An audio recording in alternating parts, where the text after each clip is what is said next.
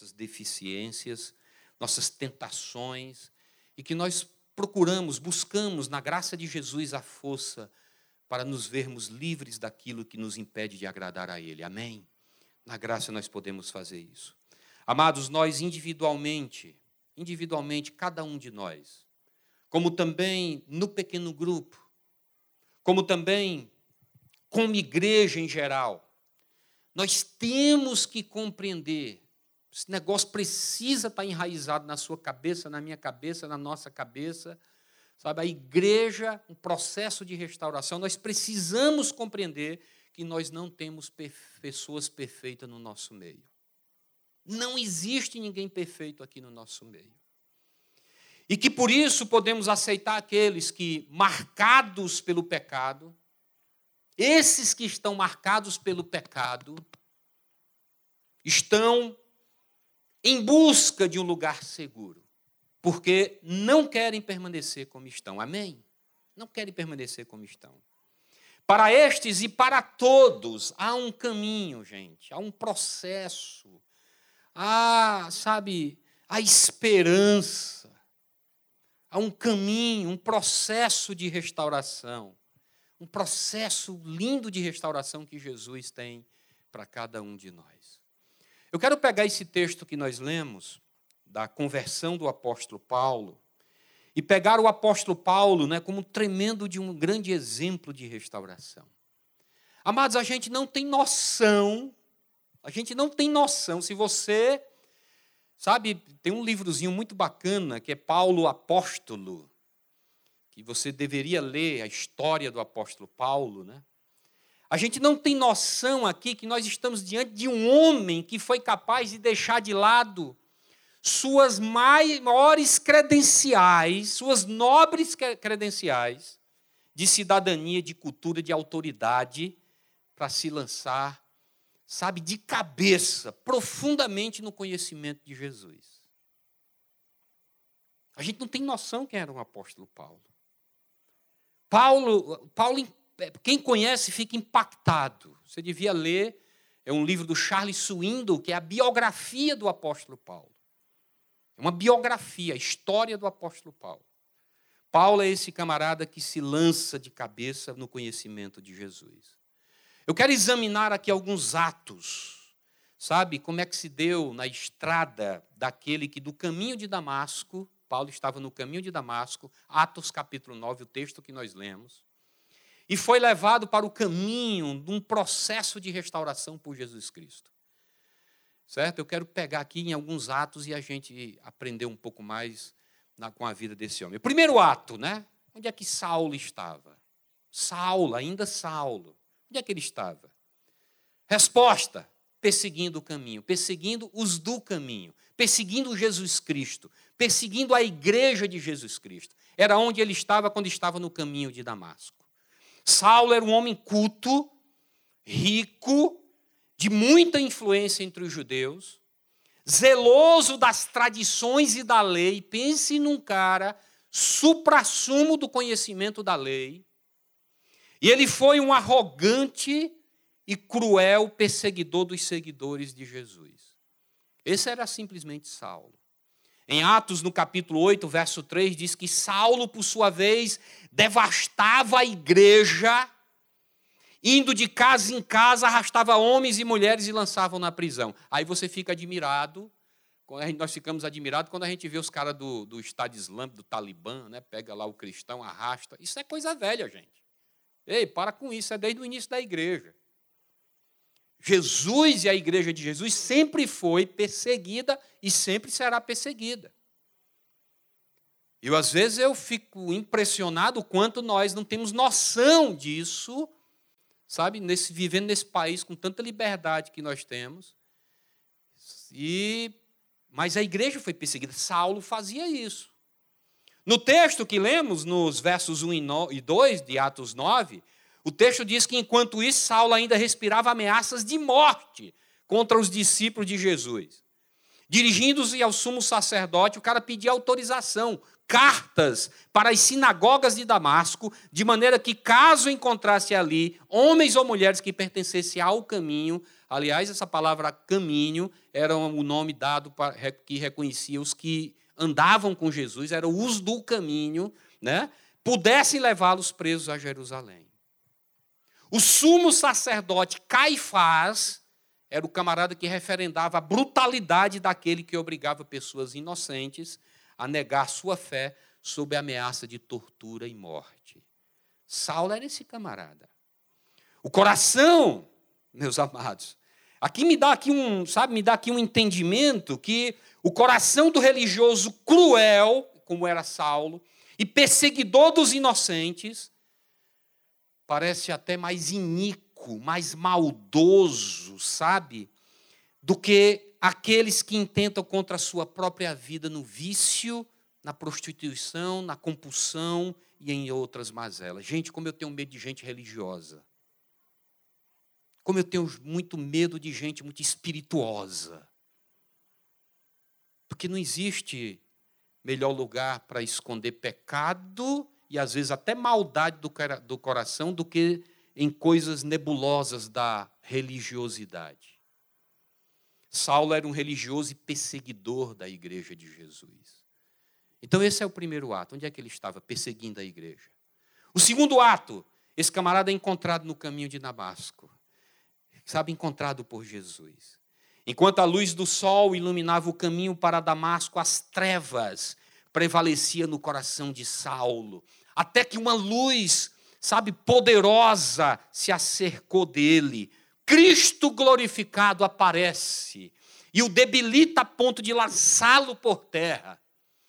E diz o verso 3, o encontro com a luz em sua viagem, quando se aproximava de Damasco, de repente brilhou ao seu redor uma luz vinda do céu. Versículo 4, pergunta fatal. Ele caiu por terra e ouviu uma voz que lhe dizia: Saulo, Saulo, por que, é que você me persegue, camarada?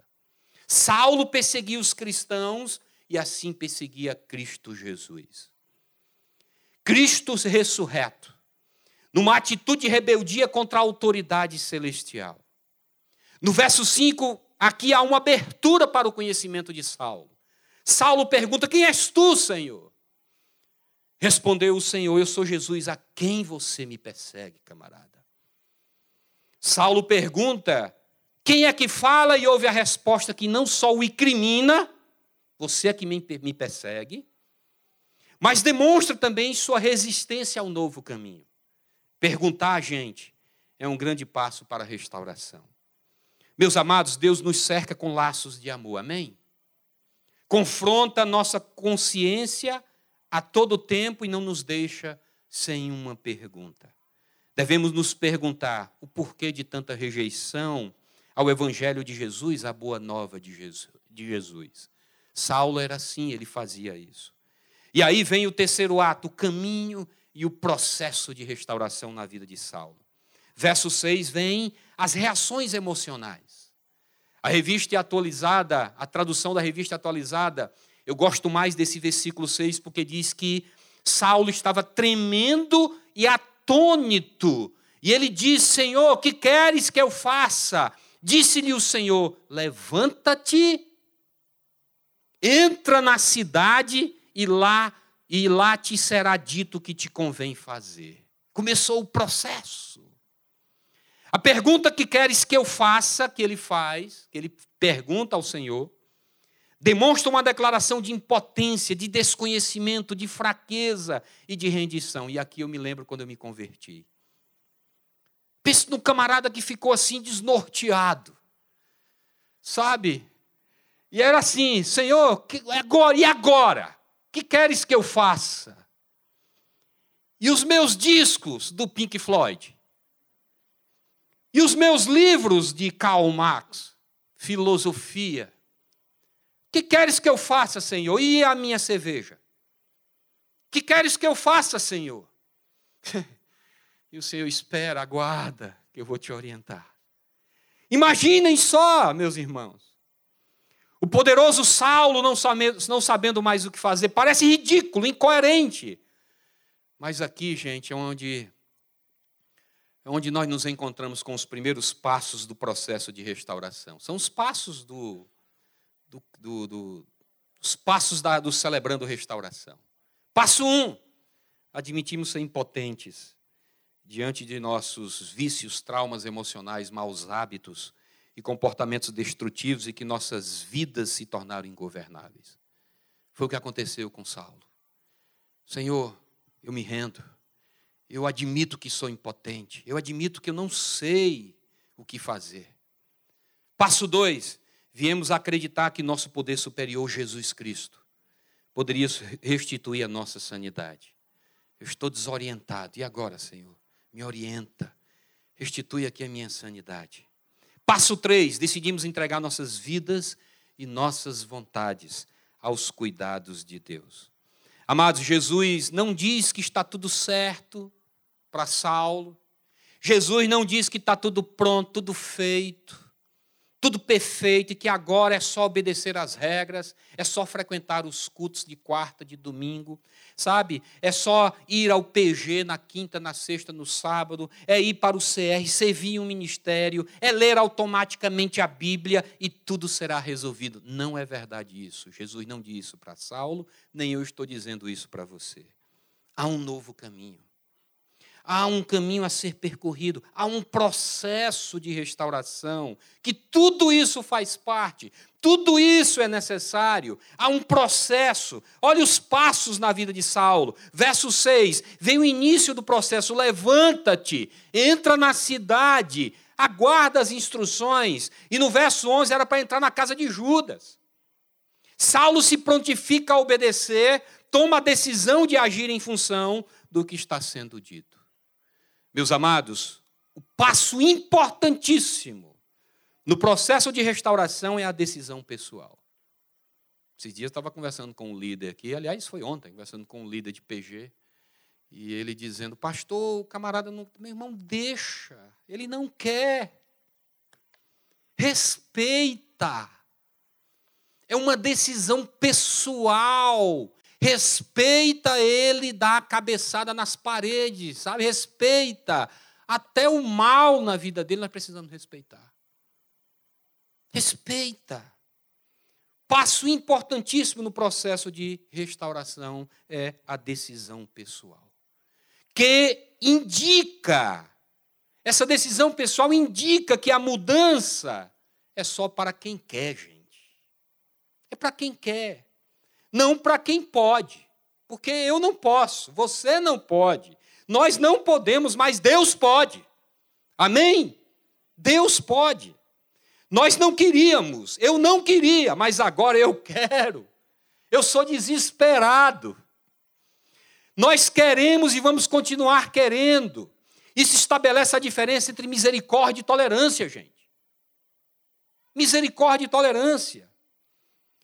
A pergunta é: você continua disposto a ouvir as instruções de Deus, as orientações de Deus para a sua vida? Você continua disposto a se submeter ao processo de restauração que Deus quer continuar fazer na sua vida, apesar de vários anos de convertido aí, crentão velho? E aí vem o verso 7, fica, fica claro que o processo de restauração de Deus é imperceptível aos demais. Porque o texto fala no verso 7 que os homens que viajavam com Saulo pararam emudecidos, ouviam a voz de Jesus, mas não viam ninguém. Isso daqui é muito interessante, porque isso daqui deixa muito claro, gente, que o encontro de Jesus comigo, com você, sabe, com Cicrano, com Fulano, é um encontro pessoal, íntimo, exclusivo de Deus com cada um de nós. Amém? Por isso nós não podemos julgar. Nem sempre os que nos cercam percebem, compreendem os que creem ou, ou creem.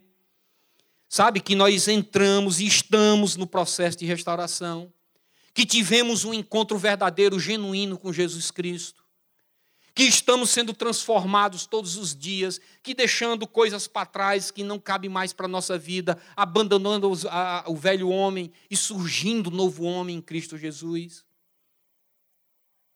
E aí vem os versos 8 e 9, agora vem as marcas do encontro. Saulo levantou-se do chão e, abrindo os olhos, não conseguia ver nada. E eles o levaram pela mão até Damasco. Por três dias ele esteve cego, não comeu nem bebeu. Verso 5: Saulo cai por terra, está trêmulo e atônito. Verso 6: Agora ele ouve o comando de Jesus, mas o que parecia se tornar um céu instantâneo, tipo que essas igrejas oferecem. Gente, pelo amor de Deus, semana passada na BBC Brasil, eu li um artigo, mandei até para o pastor Jofre, não foi, pastor Jofre? A igreja no Rio Grande do Sul fez o culto do coronavírus. Gente, não, isso é sério.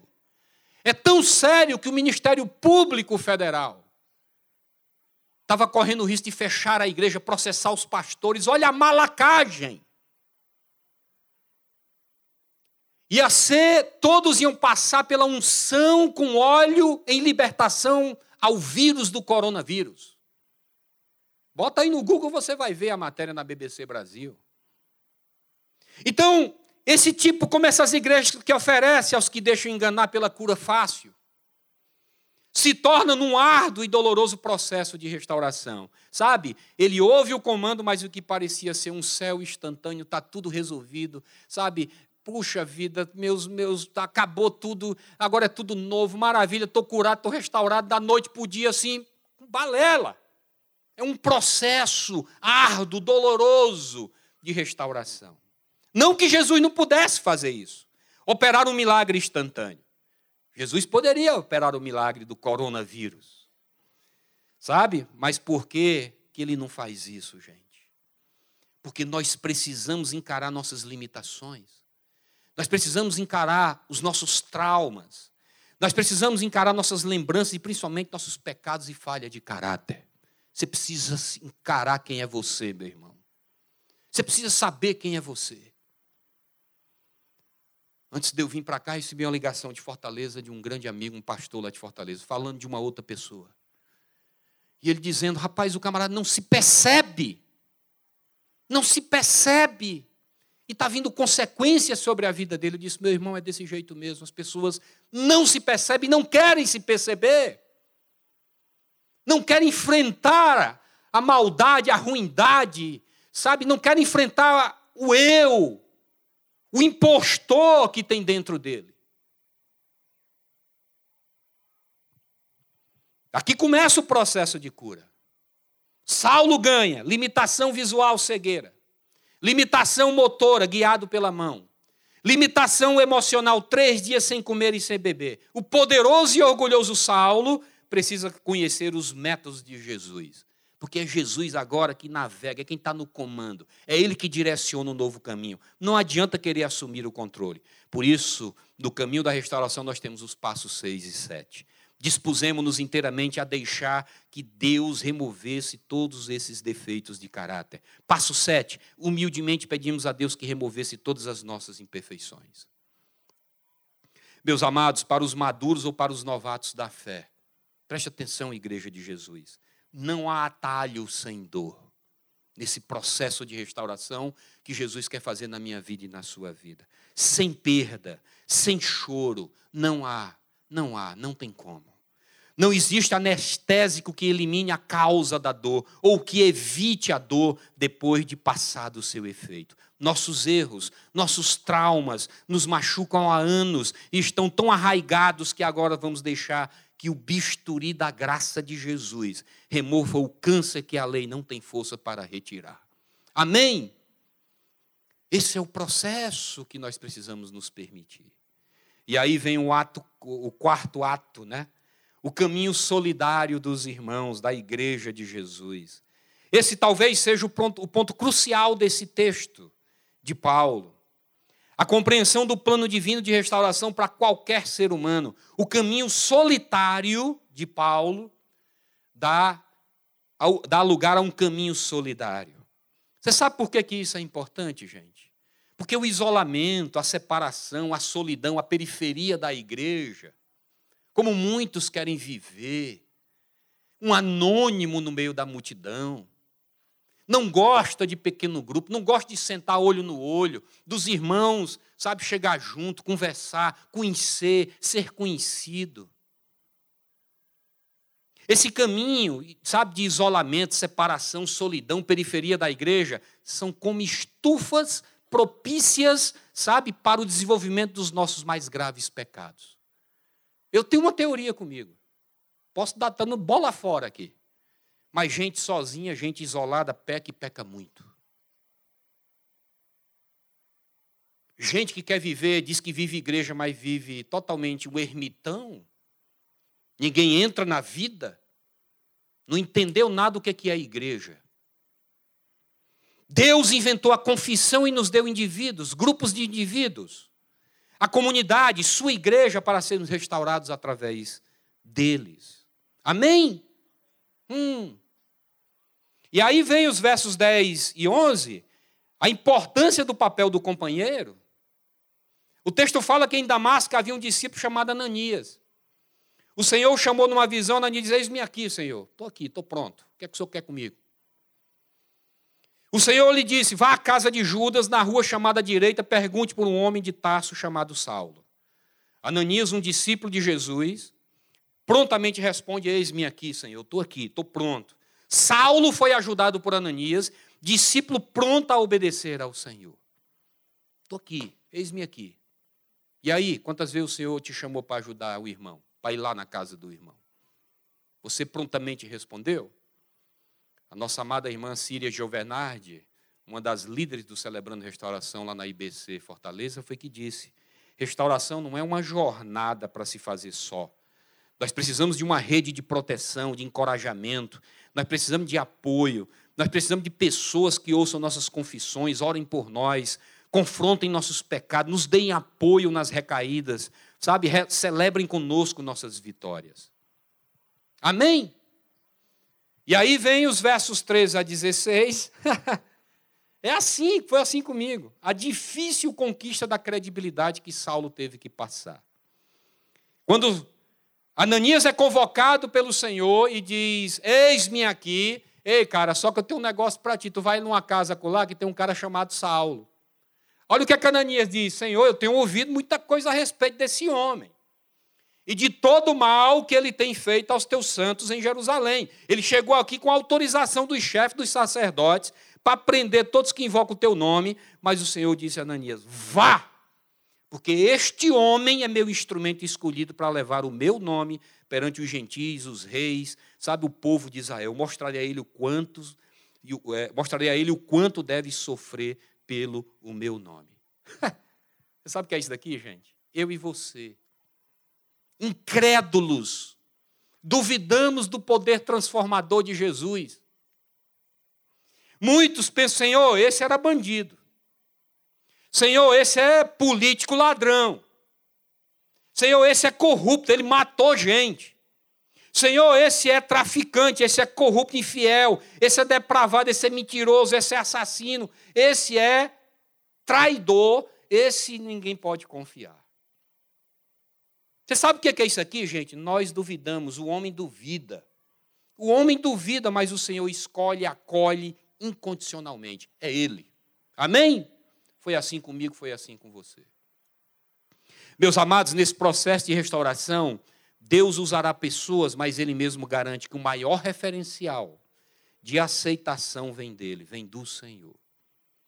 Isso é que importa, gente. O que Deus diz sobre você, sobre mim, sobre você, deve prevalecer sobre toda e qualquer voz que possa desconfiar da atuação da graça de Jesus na minha vida e na sua vida. Nessas quartas-feiras nós temos lá feito uma reflexão sobre sobre é, reflexões no deserto com Jesus. Mateus capítulo 4, a tentação de Jesus no deserto. E lá, toda quarta-feira eu estou batendo, eu estou batendo, eu estou batendo um pouquinho antes do capítulo 4, no finalzinho do capítulo, finalzinho do capítulo 3, tem o batismo de Jesus no Rio Jordão por João Batista, e acontece um evento tremendo, que todo mundo viu aquilo ali. O céu se abrir, o Espírito descer na forma corpórea de uma pomba sobre Jesus e uma voz do céu dizendo: Tu és o meu filho amado em quem eu tenho prazer. Meu irmão, É assim que nós devemos nos sentir. Essa voz tem que bater todo tempo no ouvido e no nosso coração. Porque esse é o meu referencial de vida. Não é você, não é o que você pensa de mim. Não é o que você acha de mim. Estava aconselhando uma amada irmã querida sexta-feira e dizendo isso para ela, vivendo, sofrendo lá no trabalho. Sabe por quê? É porque o que pensa de mim me persegue. Meu irmão, pelo amor de Deus, você não tem controle sobre o outro. Mas você tem que ter controle sobre você. Você precisa ter resiliência. Você precisa confiar que o Senhor te ama. A voz dele precisa soar nos teus ouvidos. Você é uma filha amada em quem Deus tem prazer. Esse é o grande referencial. Essa voz tem que prevalecer sobre toda e qualquer voz que possa desconfiar da atuação da graça de Deus na minha vida. Amém? E, gente, eu já passei desse tempo, minha mulher sabe. Pastor, é, é, é, Fulano falou mal de você. Fulano disse que o senhor é isso, isso, isso. Ih, rapaz, problema dele. Porque legal, sabe o que era? É que Fulano falou isso, isso de mim devia ter vindo na minha frente e falar isso, isso, isso de mim. Isso é legal. Isso aí é gente, coisa de gente grande. Que sou capaz de pedir perdão se tiver errado. Sou capaz de reconhecer, como já fiz com as irmãs, uma outra irmã aqui. Me perdoe, meu, fui grosso com você. Lhe maltratei, talvez. Agora, viver em função do que pensam de mim, do que, sabe, puxa, isso é doideira, vou ficar doido.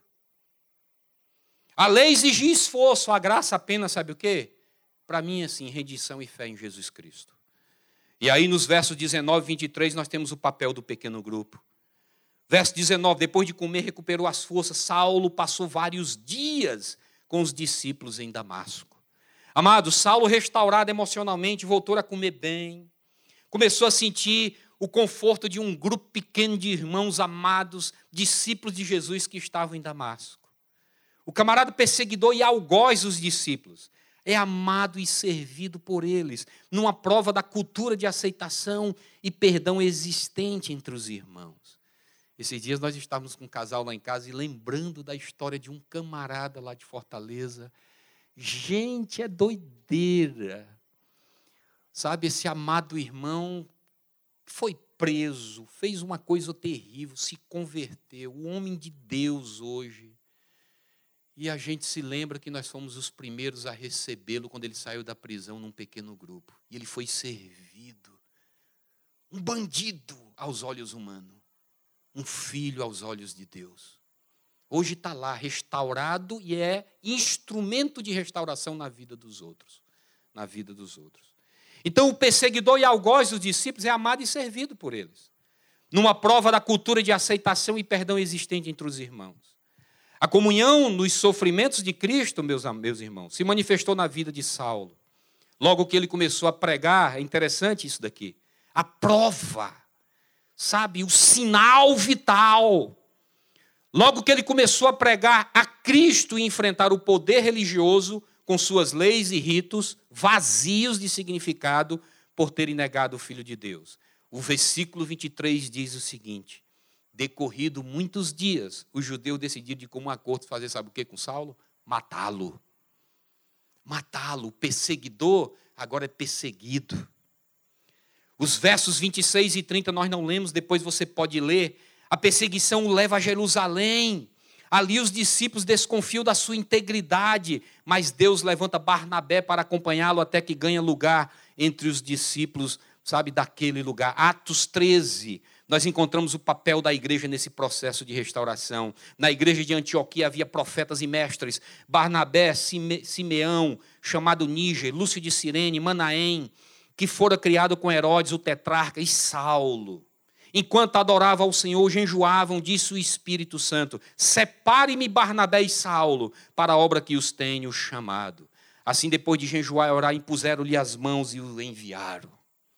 O homem agora vai vai cumprir aquilo que Jesus disse a Ananias. Esse camarada é meu, vai ser meu instrumento. Eu vou mostrar para ele o que importa sofrer em meu nome. Certamente Deus tinha um plano, tinha planos para a vida de Saulo. Já fora predito pelo Senhor, já lá no verso 15, que ele seria um vaso escolhido para levar as boas novas aos gentios, aos reis e aos filhos de Israel. Mas o processo de restauração não pode ser boicotado pela pressa, pelo orgulho humano que busca o privilégio, pela posição, o título, o ministério, né? Sem se dar conta de que o processo de restauração é constante e que precisa de tempo para amadurecer. 14 anos, gente. 14 anos desde a sua conversão, e Saulo estava no lugar onde Deus se manifestaria para falar-lhe ao coração e completar o seu chamado e envio. Saulo estava diante da igreja de Jesus, que impuseram as mãos sobre ele e enviaram ele para o seu ministério. Por isso, meu amado, minha amada, você que nos visita, você que é membro dessa igreja, preciso que alguém me convença o contrário. Não pode haver restauração longe do corpo de Cristo.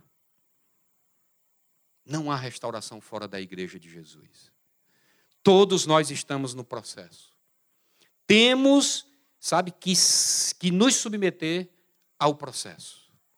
Eu e você, nós precisamos nos submeter ao processo. Todos, todos temos que ser também instrumentos de Deus no processo de restauração de outros. Seja no grupo menor, no pequeno grupo, seja na grande congregação. Você sabe por quê, meus amados? Porque são nesses ambientes, são essas instâncias criadas por Deus, em que nós somos lixados, afiados, nós somos burilados, esculpidos pelas poderosas ferramentas do Senhor. E você sabe quais são as poderosas ferramentas do Senhor? Gente na sua vida, na minha vida pessoas, irmãos em Cristo Jesus. Amém? Não tem como. Ou então você não entendeu ainda. Eu gostaria de concluir com um, convite.